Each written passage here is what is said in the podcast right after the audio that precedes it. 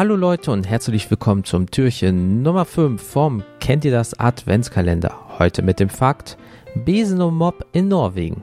In Norwegen bedeutet Weihnachten, dass man seine Wischmops und Besen versteckt. Nicht, weil die Leute nicht sauber machen wollen, sondern weil die Norweger etwas abergläubig sind und böse Geister, welche in dieser Nacht auf die Erde zurückkehren, davon abhalten wollen, die Besen zu stehlen und damit auf eine Spritztour am Weihnachtshimmel zu gehen. Ich wünsche euch einen schönen Tag. Gor Yul.